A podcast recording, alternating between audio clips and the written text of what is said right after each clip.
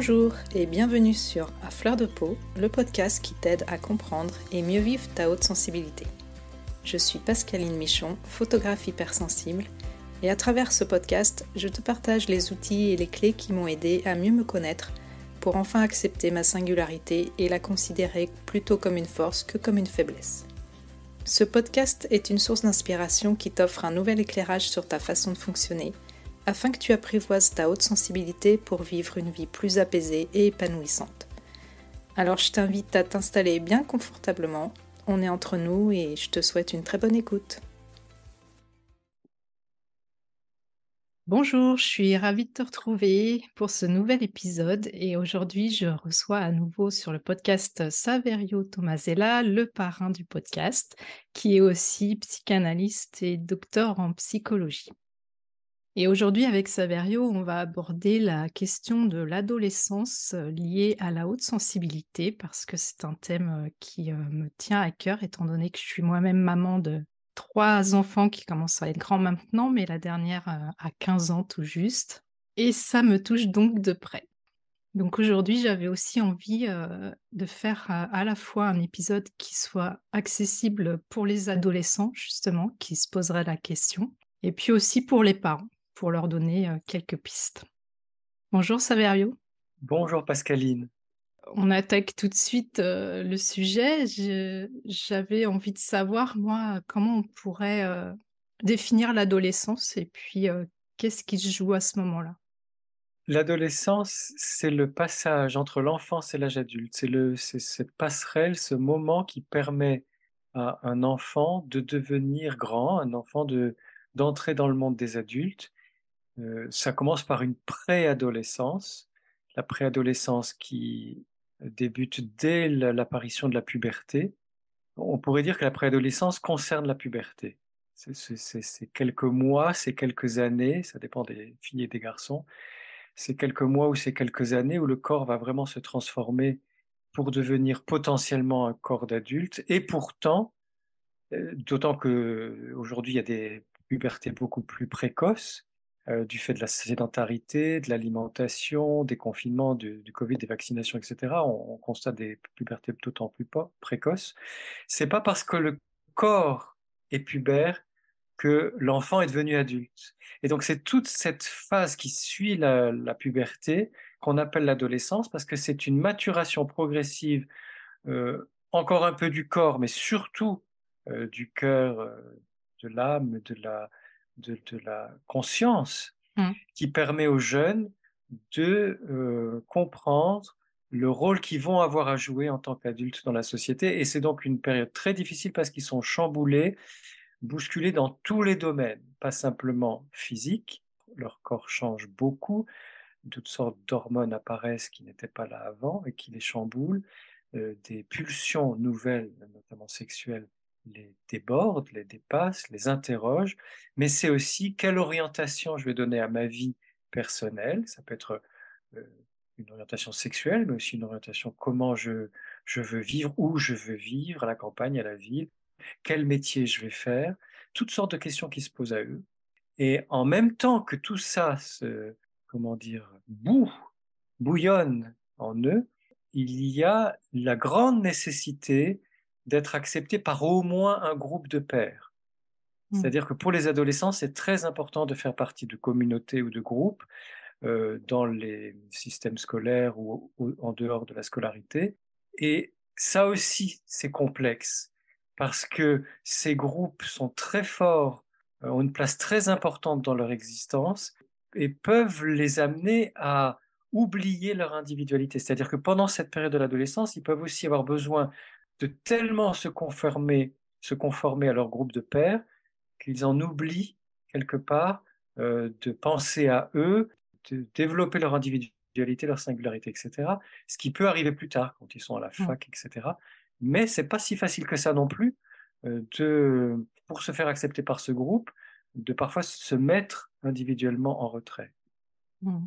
Et effectivement, moi je trouve que on trouve beaucoup, enfin en tant que parent en tout cas, dans, dans ma position de parent, je trouve qu'on trouve énormément de, d'ouvrages, par exemple, sur, heu, le jeune enfant, le bébé, comment le l'élever et cetera. Par contre, je trouve que c'est assez, heu, assez vide au niveau, heu, du thème de l'adolescence, comme si, d'un seul coup, en fait, ces enfants qui ont grandi, heu, pof, ils passaient tout de suite à l'âge adulte et on aborde très peu le thème de l'adolescence, je trouve. C'est vrai, tu as tout à fait raison, c'est important de le souligner, il y a plusieurs raisons à ça. La première, c'est que, heu, les adultes, pas forcément les parents, hein, mais les adultes, heu, considèrent trop tôt que l'adolescent est un comme un jeune adulte. Mmh. C'est-à-dire que, heu, on a une tendance à oublier qu'un jeune de 15-16-17-18 ans, ce n'est pas encore ou en tout cas 15-16-17 ans, ce n'est pas encore un adulte et et on voudrait tout de suite que le les considérer comme de jeunes adultes sans les différencier, sans leur laisser leur spécificité d'adolescents. Il y a cette, heu, grande caractéristique dans nos sociétés occidentales, mais aussi un problème, une problématique tout à fait commerciale. Parce Mmh. que moi, j'ai souvent proposé d'écrire des livres pour les adolescentes et les adolescents ou pour leurs parents et on m'a dit: «Oh ça ne se vend pas». Alors déjà, c'est un peu difficile de vivre de de vendre, pardon, les livres pour les pour les enfants ou sur les enfants, mais les adolescents, c'est vraiment pas possible. Donc les éditeurs Mmh. laissent de côté toutes ces questions, sauf exception, hein, mais laissent de côté toutes ces questions, alors qu'au contraire, tu as raison, on aurait besoin de parler beaucoup plus des adolescents et de l'adolescence. Mmh. Et donc tu en parlais aussi, heu, un petit peu, heu, l à l'adolescence, on se pose souvent beaucoup de questions, on a envie de s'affirmer, mais en même temps, on a besoin de s'identifier à un groupe de pairs, comme tu le disais. Et justement, comment faire pour ne pas, rejeter sa sensibilité en bloc quand on se sent différent, qu'on aimerait, justement se connecter aux autres, mais qu'on a l'impression qu'un fossé nous sépare du fait de notre grande sensibilité? Et parfois même, ils arrivent pas forcément à l'identifier non plus. Oui, alors c'est c'est très important. Il y a un un autre phénomène qui se joue là, plutôt individuellement à l'adolescence, c'est la question de l'indépendance. En fait, nous sommes les humains, nous sommes des êtres interdépendants, Mmh. Sauf que l'enfant est dépendant. L'enfant est vraiment complètement dépendant de ses parents. Alors bien sûr, en grandissant vers, heu, 8-9 ans, l'enfant commence à s'a s'affirmer, mais heu, dans l'adolescence, il y a comme une conquête de l'indépendance pour pouvoir vivre l'interdépendance à parité une fois qu'on est adulte.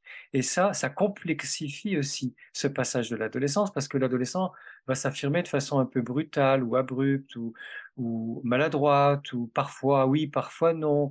Heu et et et l'adolescence est toujours aussi un enfant quelque part. C'est un un adolescent et un enfant, c'est-à-dire qu'il a encore besoin des câlins, il a encore besoin d'être protégé, il a encore besoin de, qu'on lui dise certaines choses qui lui donnent des repères et qui lui permettent de de se situer par rapport à à lui-même et aux autres. Et dans ce contexte-là, la haute sensibilité complexe, encore plus complexe parce que déjà, l'adolescence intensifie tout, va intensifier les sensations, les émotions, les sentiments, les peut-être les intuitions pour les adolescentes et les adolescents qui les écoutent, l'imagination. On imagine plein de choses quand on est quand on est adolescent, on on s'imagine plein de vies possibles et quand on est hautement sensible, on est déjà très intense. On Mmh. est déjà dans dans quelque chose de très fort, ce qui fait qu'à l'adolescence, je crois qu'on est au paroxysme de la haute sensibilité. On ne peut pas faire plus hautement sensible qu'un adolescent ultra sensible. Et donc c'est particulièrement difficile parce que ça les rend irritables, ça les rend chagrins, râleurs, heu, ils doutent, heu, ou elles doutent, heu, énormément. Hem, enfin toutes les caractéristiques de la sensibilité élevée sont exacerbées et sont presque douloureuses tellement elles sont fortes. Et puis ça peut provoquer des replis, des bouderies où ils parlent plus pendant un certain temps, ils sont dans leur chambre, ils veulent pas qu'on les dérange. Bon, ça c'est un peu chez tous les adolescents et les adolescentes qui ont besoin de vraiment trouver leur espace et puis il y a aussi un phénomène d'odeur.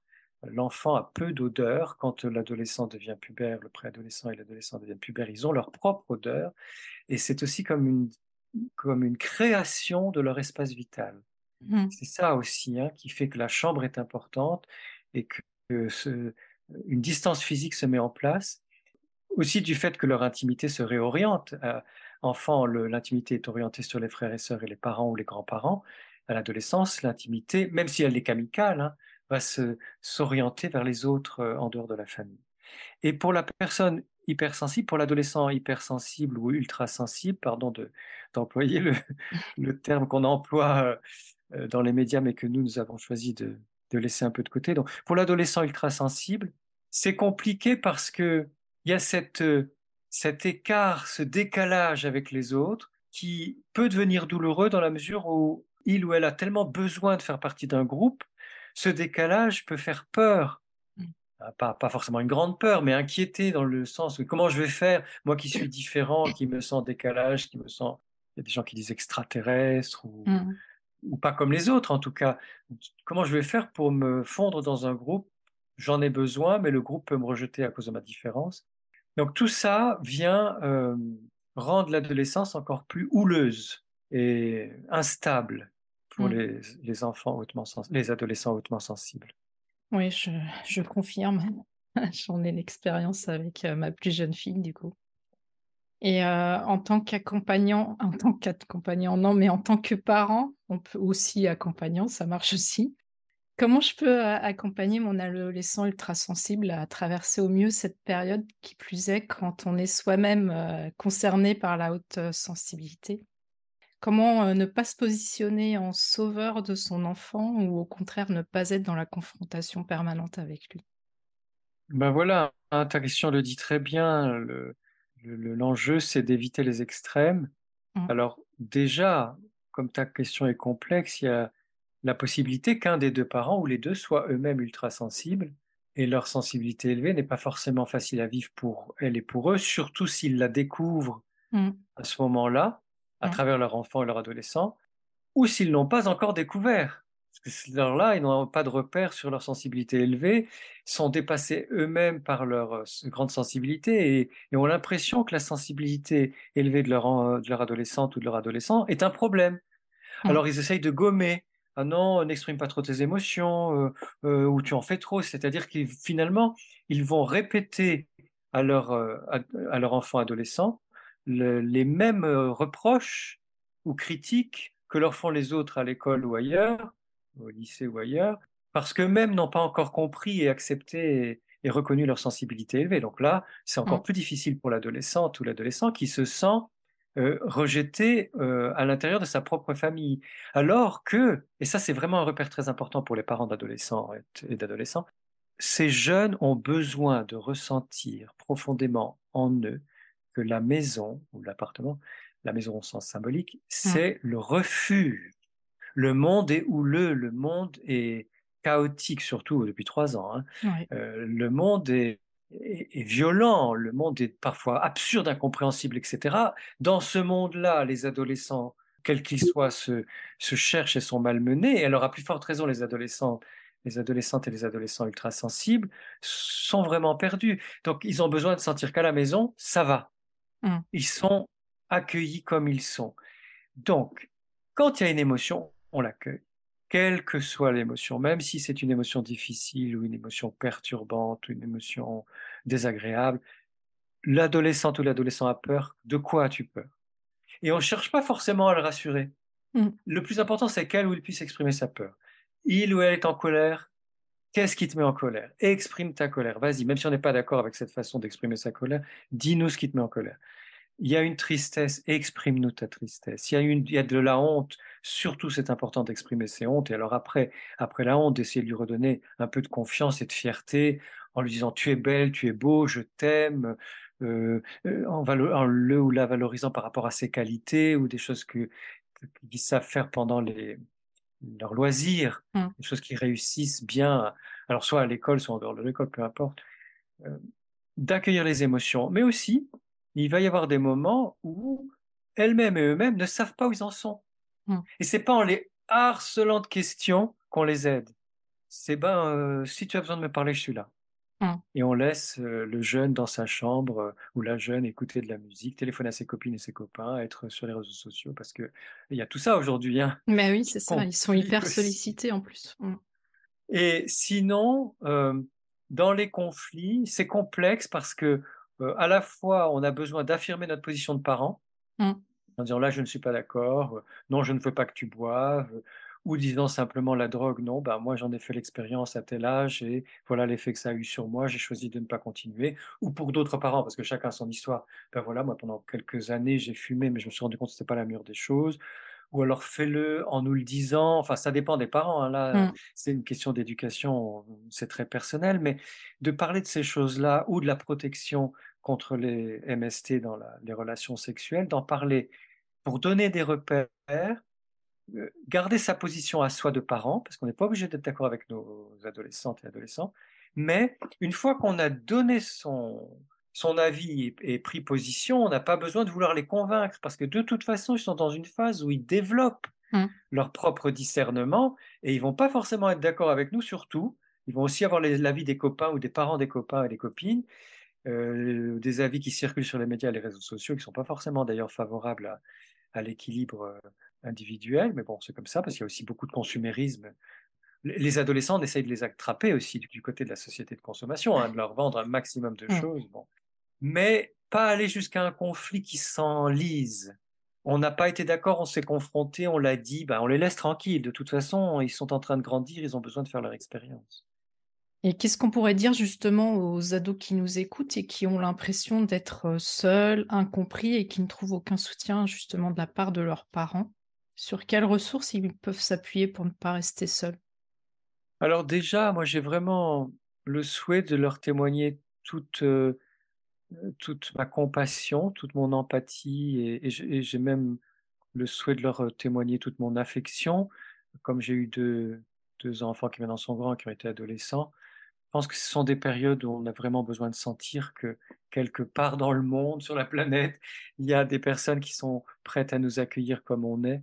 Euh, donc euh, voilà, dans ce podcast, avec toi Pascaline, avec mmh. moi, euh, nous les accueillons, même si nous ne les connaissons pas, avec toutes les caractéristiques de leur grande sensibilité et, leur dire que leur, leur sensibilité est belle. Ça ne veut pas dire qu'elle soit facile à vivre, leur sensibilité est vraiment un atout. Ça ne veut pas dire qu'on sache comment se débrouiller avec, euh, mais que c'est vraiment leur trésor et que ce trésor est précieux et que ces paroles de réconfort que je prononce là, j'y crois à 100%, j'y crois sincèrement et je les dis pour qu'ils puissent aussi intégrer du temps, de la patience dans leur souffrance et dans leur solitude, se dire bon bah là c'est vraiment très difficile, je suis pas compris à la maison, je suis pas compris au lycée ou ailleurs, mais je sais que il y a des adultes hautement sensibles qui ont vécu ça aussi, qui savent que c'est difficile et qui et qui nous soutiennent de loin pour qu'on passe le cap, même si ça va durer longtemps et que ça va pas être facile. Donc il y a déjà ça, savoir que au bout d'un moment, on va pouvoir rencontrer une amie, un ami très sensible pas forcément hautement sensible au sens propre ou ultra sensible au sens propre, mais qui accepte sa sensibilité et surtout accueille la nôtre, donc mmh. celle de, ces adolescents-là, qui vont se sentir accueillis, ou parfois un prof, et que surtout s'ils sentent qu'un prof ou une prof est capable de d'apprécier quelque chose en eux, qu'ils aillent parler à cette prof ou ce prof à la fin d'un cours. Moi, ça m'a beaucoup aidé dans ma mmh. scolarité, enfin dans, dans, ma vie tout simplement, de pouvoir parler avec des profs qui me comprenaient et qui m'appréciaient. Mmh. Et essayer de trouver des, des moments d'échange profond avec un camarade. Alors ça peut être dans la classe ou pas, ça peut être au sport, qu'on fasse du théâtre, du chant, enfin dans un des lieux qu'on fréquente, essayer de trouver quelqu'un avec qui de temps en temps, même si c'est pas souvent, on va pouvoir parler de choses profondes. Et de toute façon, le journal intime. Le mmh. grand ami ou la grande amie de, de l'adolescence, ça peut être le journal intime, que ce soit un journal écrit ou un journal oral. On peut faire euh, de l'audio ou des vidéos. Mmh. Des, des, ados qui adorent euh, filmer, ben, ils peuvent se filmer en train de, de vivre, de parler, de, de, de, se raconter leur propre vie euh, pour être moins seuls. Je sais qu'il y a aussi des ados qui aiment les animaux. Chats, chiens, oiseaux, chevaux pour ceux qui ont la chance d'habiter à la campagne, et de parler aux animaux. Moi, j'ai beaucoup parlé à un chien qui s'appelait mmh. Miesco, qui était un dalmatien et qui, qui m'a beaucoup accompagné dans mon adolescence. Il était extraordinaire. Moi, je sais que ouais, j'ai une fille qui est très proche de nos chats, du coup, et c'est vrai que, que, ça aide aussi. Oui, et puis ne pas hésiter à aller sur des forums. Euh, ça peut-être euh, se rapprocher ou s'inscrire dans une association de, personnes hautement sensibles. Il y a l'Observatoire de la sensibilité qui est très accessible. Euh, ça, peut être une façon de se sentir en lien, même si c'est plus avec des adultes qu'avec des adolescents, c'est pas grave, mais de se mmh. sentir en lien avec d'autres personnes très sensibles qui valorisent la sensibilité, qui l'accueillent comme elle est, et on se soutient entre nous. Donc c'est important cette solidarité. Mmh. Et qu'est-ce qui peut faire du bien aux adolescents justement euh, Parce que souvent, enfin, en tant que parent, on peut leur proposer des choses, genre euh, de la relaxation, des trucs comme ça. Mais bon, quand ça vient de nous, ils ont toute tendance à, rejeter un petit peu ce qu'on leur propose? Oui, alors ça n'empêche qu'on peut le proposer. On peut proposer, heu, effectivement la relaxation, la sophrologie, l'hypnose, soit en groupe, soit en individuel et leur payer des séances. On peut le le le les exhorter ou les encourager à à s'exprimer d'une façon artistique.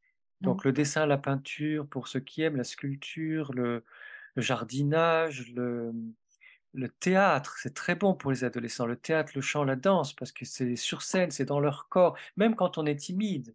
Moi, j'ai fait du théâtre alors que je suis très timide et ça m'a fait beaucoup de bien. Je fais du chant aussi après. Hem, ce sont des choses qui font vraiment beaucoup de bien. Sinon, heu, et ben, les amener dans la nature, si ce sont des adolescents qui aiment la nature et qu'on n'habite pas directement tout proche d'une forêt, d'un lac, de la mer ou de je ne sais trop quoi, les amener, favoriser à ce moment-là peut-être aussi la rencontre avec un cheval, que ce soit sous forme d'équitation ou de d'équithérapie et cetera. Heu, ne pas hésiter à se renseigner peut-être auprès d'autres mamans, papas Mmh. d'adolescents, ce qui marche avec leurs propres enfants ou heu, voilà, on essaye, on propose, on tâtonne et puis si eux viennent avec un une demande: «Je veux faire du skate, je veux faire du roller, je veux faire du ski, je veux faire de l'escalade» et cetera, heu, de la danse, ben oui, bien sûr, on les inscrit on voit bien, même s'ils changent au bout d'un an parce qu'ils ont ça leur a pas convenu, c'est pas grave. Mmh. Depuis l'apparition du covid, on le disait tout à l'heure, heu, le contexte, il est anxiogène. Il y a beaucoup d'adolescents qui ne vont pas bien et on constate, heu, une hausse importante des prises en charge psychologiques, mais également du taux de suicide chez les jeunes. Notamment, on retrouve beaucoup de difficultés comme de la phobie scolaire, des fortes angoisses liées aux enjeux climatiques, la montée des extrémismes. Ces questions-là sont aussi exacerbées chez les ados hautement sensibles, j'imagine. Comment on peut les rassurer par rapport à tout ça? Alors, heu, déjà, c'est important de souligner à quel point effectivement les adolescents ont été celles et ceux qui ont été le plus rudoyés par la crise sanitaire, par la pandémie et heu, par ses suites et que les pauvres, heu, vraiment ça n'a pas été facile, les confinements, le d'être coupés des autres, de perdre les repères des lieux de socialisation dans lesquels ils allaient, heu, de Perdre encore plus espoir par rapport aux générations précédentes et Dieu sait que les générations précédentes étaient déjà très moroses, hein, par rapport à l'avenir, mais de perdre espoir dans ce monde, cette société, en disant: «Mais c'est quoi, heu? Qu'est-ce qui se passe, heu? où sont les vrais humains? Où sont les vraies qualités, relationnelles? Où est passée la bienveillance, la fraternité, la sororité? Mais qu'est-ce que c'est que ce monde cynique, heu, dans lequel il y a que l'argent qui compte ou le pouvoir de certains?» Ou quelque part, heu, c'est légitime de sentir en soi quand on est adolescent et y compris quand on est adulte, mais surtout quand on est adolescent, qu'on n'a pas envie du tout de participer à ce monde-là. Mmh. Alors, qu'on n'a pas du tout envie de participer à ce monde-là, ça ne veut pas dire qu'on n'est pas bien sur terre, enfin qu'on n'a pas sa place sur terre. Ça veut dire que non, on n'y participera pas d'une façon ou d'une autre. Alors, heu, on peut s'engager très tôt dans un mouvement écologique ou dans des associations, hem, des incroyables comestibles ou de choses qui se font, alors moi je dis ce nom-là, mais il y en a plein Mmh. différentes, heu, dans la commune qu'on habite, pour, contribuer au renouvellement du monde, en sachant que ce sera long, qu'on on commence, depuis quelques années, ça va prendre du temps et mais le fait de se sentir avec d'autres, participant à un certain changement du monde, dans le sens de plus de sensibilité, plus de solidarité, plus de respect aussi, plus de conscience, plus d'humanité, c'est rassurant. Parce que si Mmh. on reste seulement avec l'idée qu'effectivement il y a du terrorisme, effectivement il y a des pandémies, effectivement il y a euh, des crises économiques, et, et, surtout il y a des profiteurs euh, peu nombreux par rapport à des exploités extrêmement nombreux. On peut dire les choses avec d'autres mots, peu importe, c'est pas ça la question, mais Mmh. c'est c'est pas très encourageant c'est c'est plus d'aller voir ce qui se passe du côté des gens bien, là où il y a de la bonté, là où il y a de la chaleur, là où il y a de l'écoute, là où il y a de la vraie présence, là où il y a des humains humains. Même si ce sont des petits groupes, même si ce sont des associations, parfois les parents d'un copain qui nous semblent, parce que c'est comme tu le disais, on n'a pas forcément envie de, de développer beaucoup de relations avec ses propres parents, c'est le moment où on s'en détache, Mmh. mais parfois, on a envie de discuter aussi avec les parents d'un copain ou d'une copine parce qu'on sent son engagement, heu, social, humanitaire, écologique et que c'est quelqu'un qui a un discours un peu en décalage avec les médias et ça fait du bien. Mmh. Alors, il y a une précaution à prendre dans les familles, d'adolescents et surtout d'adolescents ultra sensibles, c'est éviter de regarder les informations. Si les parents veulent s'informer, ben, ils lisent.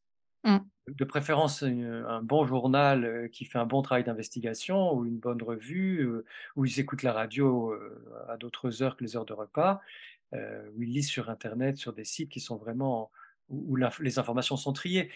Mais si tous les jours, le soir et le week-end midi et soir, on a des informations catastrophistes, bah, de toute façon, c'est déprimant. Alors, Mmh. pour ces pauvres adolescents ultra sensibles qui sont déjà pas bien dans, heu, leur vie, dans leur corps, heu, qui savent pas quoi faire de leur sensibilité encombrante tellement elle est forte, qui sont pas forcément bien accueillis au lycée, qui en plus sont pas bien accueillis à la maison et Mmh. qu'il y a des informations alarmistes, heu, tout le temps, bah, ils peuvent se poser la question: «Est-ce que j'ai vraiment envie de vivre?» C'est ça, ouais. Mmh. donc c'est pour ça que moi je pense que la question du suicide, il faut en parler. Ça Mmh. nous arrive à toutes et à tous, surtout les ultrasensibles, parce que c'est comme ça, hein, ça fait partie de la de de de nos des doutes qui peuvent nous submerger. Ça fait partie de notre, heu, parcours existentiel de nous poser la question: «Est-ce que j'ai envie de vivre ou pas? Est-ce que j'ai envie de continuer à vivre comme ça ou pas?»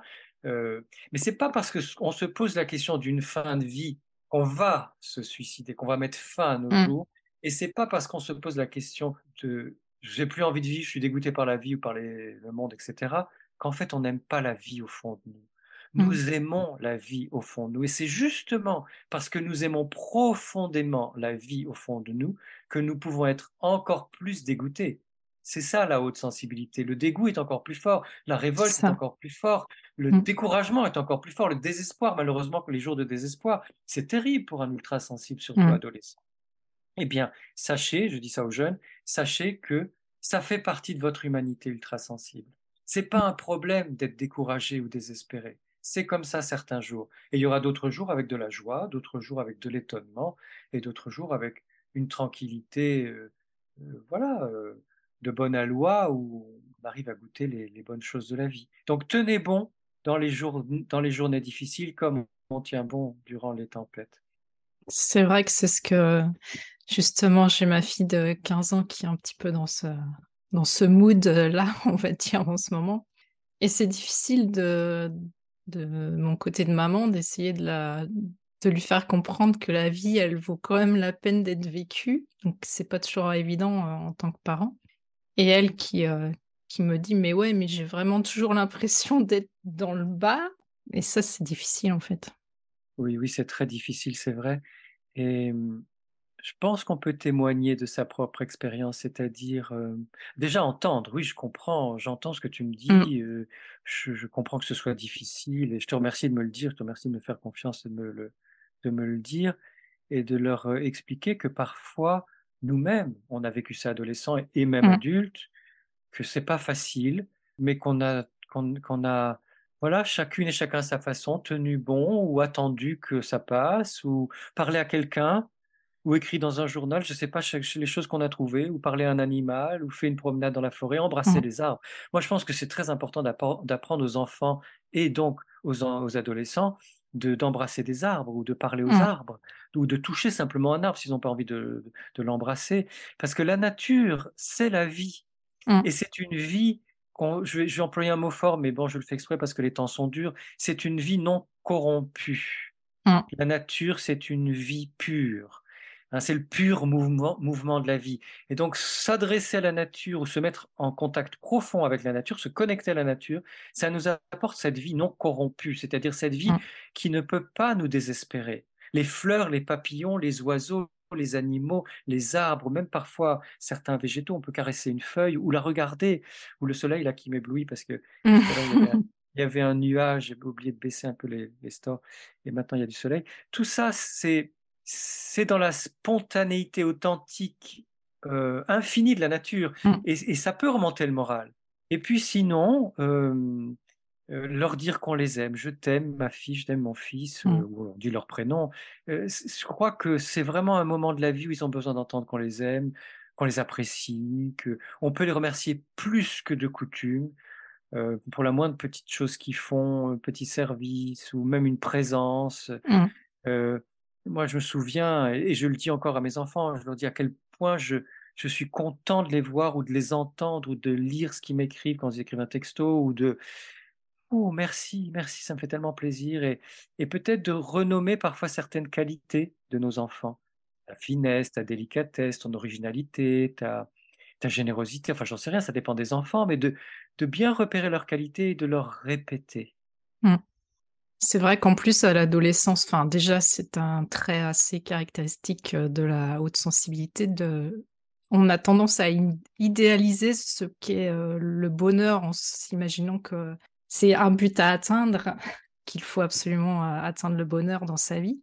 Et ils ont du mal, enfin en tout cas moi je parle de l'expérience de ma fille, ils ont du mal à, à s'imaginer que le bonheur, ça peut être juste des petits instants qu'on picore ici ou là, heu, dans la journée, dans dans la semaine, ils ont du mal à à intégrer ça, en fait, mais c'est normal Oui, à leur âge aussi, mais voilà, c'est ça et et c'est complètement naturel à leur âge et et ils ont peut-être besoin de nous entendre leur répéter mmh, doucement, hein, avec douceur, indulgence et et avec, heu, tendresse qu'effectivement, on peut pas être heureux tout le temps, on peut parfois même pas être heureuse ou heureux toute une journée, enfin ça dépend des moments, hein, mais mmh, et que ce qui compte, c'est qu'il y ait ces ces petits éclats, ces petites étincelles, ces petits ces petits instants où on se sent bien. On va même pas dire de bonheur parce que c'est abstrait le mot c'est bonheur. ça, oui, On mmh, se sent bien, on a découvert on a été étonné, on a eu une surprise, on a partagé quelque chose qui nous a touchés.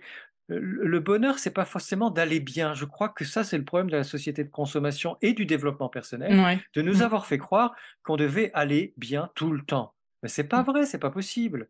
Donc, le bonheur, c'est plus, heu se sentir vivant, se sentir entier, se mmh, sentir soi, se sentir en relation avec quelqu'un ou avec la nature. C'est plus dans la l'authenticité véritable, heu de l'expérience vécue. J'existe, voilà, c'est j'existe. mmh, Et ces petits moments dans lesquels je sens que oui, vraiment j'existe.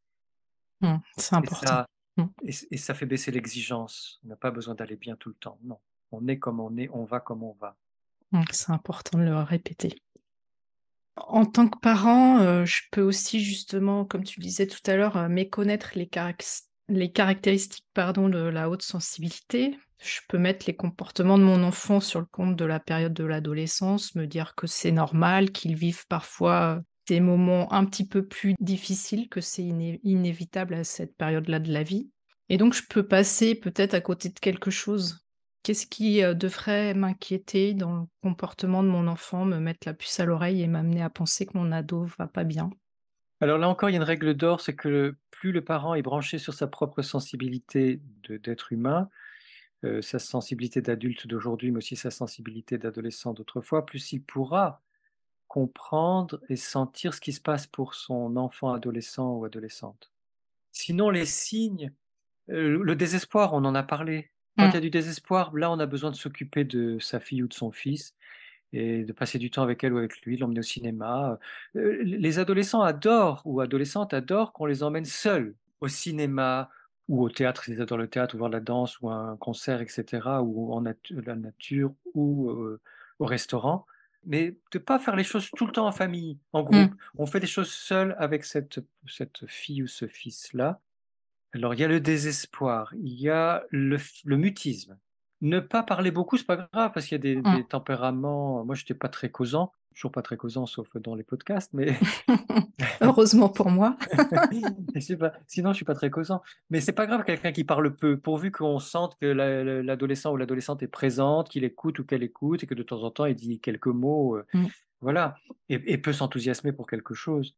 Mais si si le le jeune ou la jeune s'installe dans un mutisme, alors là, oui, ça c'est un signe à à entendre. Il y a la perte d'appétit, la perte de sommeil, la perte, hem, heu, d'entrain, heu, la la déprime qui en résulte, le le la phobie dont tu parlais tout à l'heure, le fait d'avoir peur d'aller à l'école ou au lycée, au mmh, collège ou au lycée. Ça, ce sont des signes qui doivent alerter les parents et pour lesquels il y a souvent besoin d'un suivi, même bref. On n'a pas mmh, forcément besoin d'aller voir un psy pendant longtemps, mais ça peut être pendant quelques séances pour, pour aider, soutenir cet adolescent qui est vraiment en grande souffrance installée.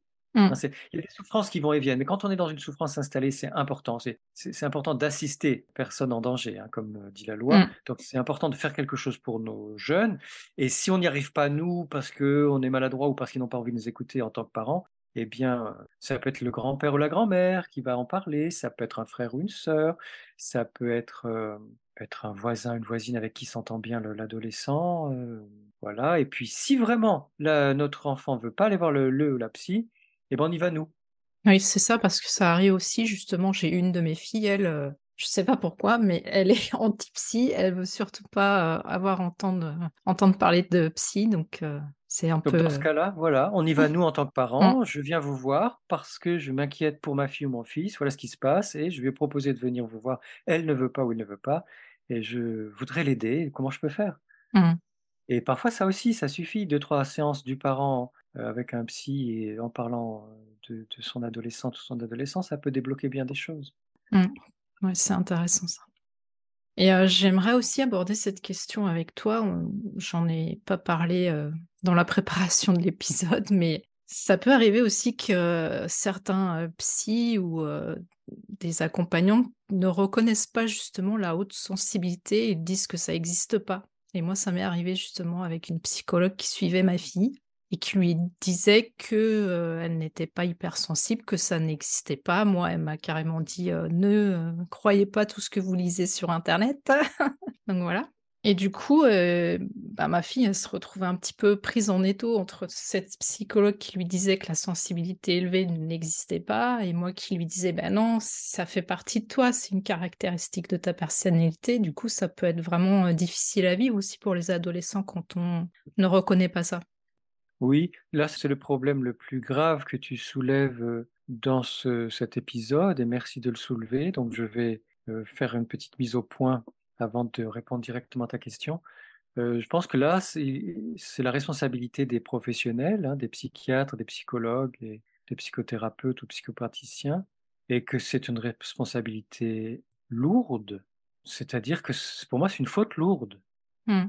Heu, on licencie pour faute grave et faute lourde. Là, c'est une faute lourde parce que, hem, alors soit ils sont absolument pas informés, mais c'est plus possible aujourd'hui parce qu'on parle de la sensibilité élevée de partout depuis Mmh. depuis quelques années, en tout cas en francophonie. Heu, donc c'est pas possible qu'ils soient pas conscients et informés que ça existe. Soit c'est simplement des jeux d'ego, des petits jeux de pouvoir où, heu heu, ça les remet trop en cause parce qu'ils ont appris la psychopathologie d'une autre façon et Mmh. que ça fait pas partie de de de la des formations qu'ils ont reçues et qui sont n'ont pas l'intelligence, la générosité, l'ouverture d'esprit, le courage, l'honnêteté de se de continuer à se former et à s'informer. Heu, soit c'est du pur sadisme parce qu'il y a aussi des psys qui vont pas bien du tout et ceux-là, il faut les fuir dès la première rencontre si on on a eu la malchance d'aller les voir. Du pur sadisme, heu, des des des psys qui sont moralisants, heu, qui qui qui sont dominateurs, hommes hommes comme femmes, hein. Moi, j'ai Mmh. entendu toutes sortes d'histoires, vraiment, graves et qui qui font du mal aux parents et aux adolescentes, aux adolescents ou aux enfants. Donc fuir ces psys-là, parce que je crois que c'est impossible de les convaincre. On aura on a beau leur dire: «Bah, c'est pas que sur internet, il y a des livres, il y a des Mmh. études, il y a des chercheurs qui consacrent leur vie à ça, heu, dans le monde francophone et dans le monde anglophone», heu et des chercheurs éminents, hein. Je veux dire, heu, on n'est pas heu, enfin, je veux dire, on sort pas d'un paquet bonux. Ouais, c'est ça. On est des vrais scientifiques et on ferait des des vraies recherches, des vraies études. Mais je pense qu'ils sont c'est impossible de les convaincre, donc il vaut mieux les changer de psy Mmh. Heu et puis, heu, peut-être, heu, proposer à l'adolescent ou à l'adolescente de lire un article facile ou un livre facile comme, moi j'ai écrit «Lettres ouvertes aux âmes sensibles sensibles qui veulent le rester». C'est un petit livre facile à Mmh. lire, bon et qui fait un peu le point sur la question. Pour se rassurer, se dire, «Bon, bah, il y a 20 à 30% de personnes qui sont concernées dans le monde». Même 2 études récentes qui disent même 30% donc on n'est Mmh. pas seul à être hautement sensible. On sait que c'est pas une pathologie, on sait que c'est une caractéristique fondamentale, c'est un tempérament, que ça se décline de certaines façons, heu, comme tu l'exprimes dans bien dans tous tes podcasts, dans tous Mmh. tes épisodes du podcast. Mais alors, si s'il y a cet, heu, écartèlement entre la psy qui dit: «Non, ça n'existe pas» et le parent qui parle de sensibilité élevée, à ce moment-là, on essaye de pas passer par le biais de la haute sensibilité et de, de le dire avec des mots simples pour, heu, valoriser la sensibilité de notre enfant.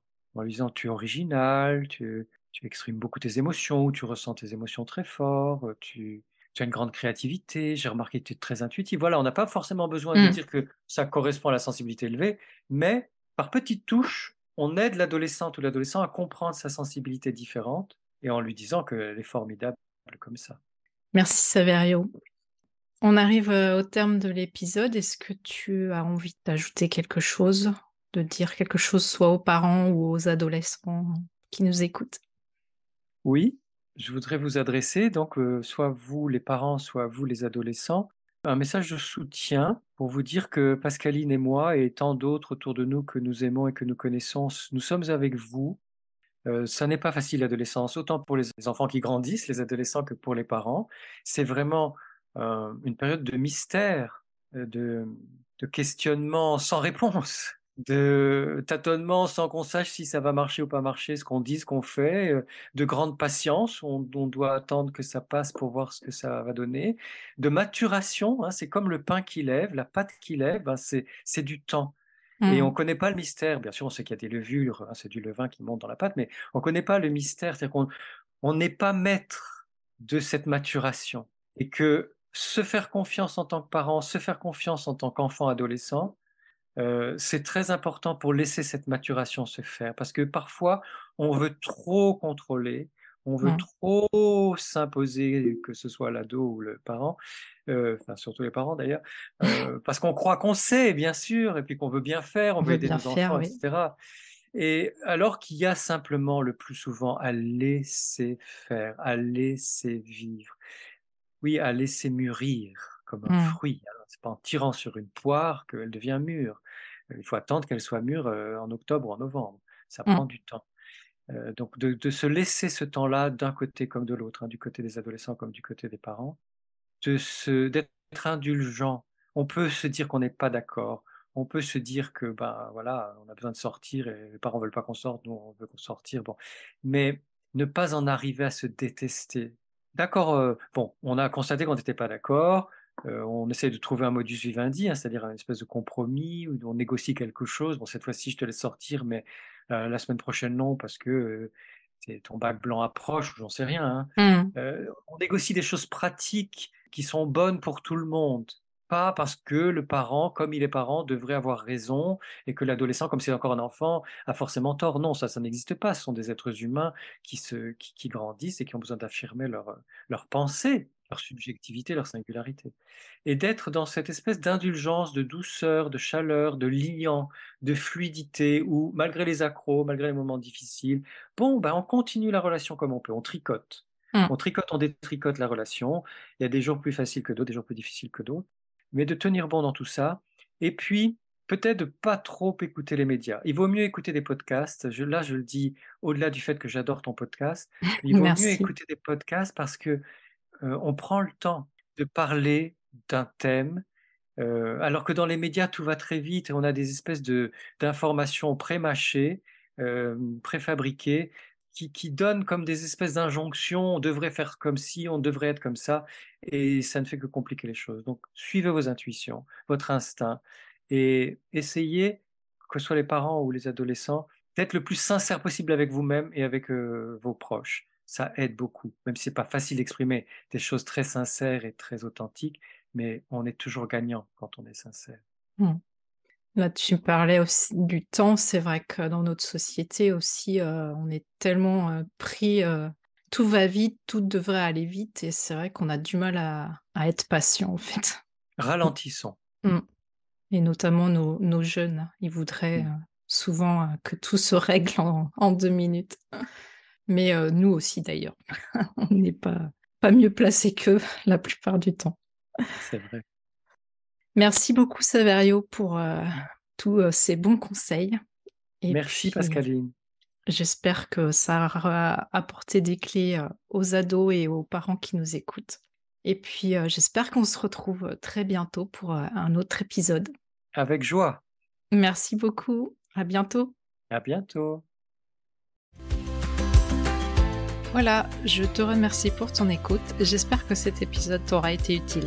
Si tu l'as apprécié, je te serais vraiment reconnaissante de me laisser un avis et surtout un maximum d'étoiles sur Apple Podcast pour m'aider à le faire connaître. N'hésite pas non plus à le partager si tu penses que ça peut être utile à d'autres personnes. Tu peux retrouver tous les épisodes sur mon site internet à l'adresse suivante www.pascalinemichonphotographe.com dans la rubrique podcast. Le podcast est aussi bien sûr disponible sur toutes les plateformes d'écoute principales. Si tu as envie d'échanger avec moi à propos de l'épisode, j'en serais vraiment ravie. Pour ça, tu peux me contacter sur Instagram, là où je suis la plus présente. Le compte, c'est tout simplement à fleur de peau podcast avec des tirés vers le bas entre chaque mot. En attendant, je te donne rendez-vous la semaine prochaine pour un nouvel épisode. À bientôt!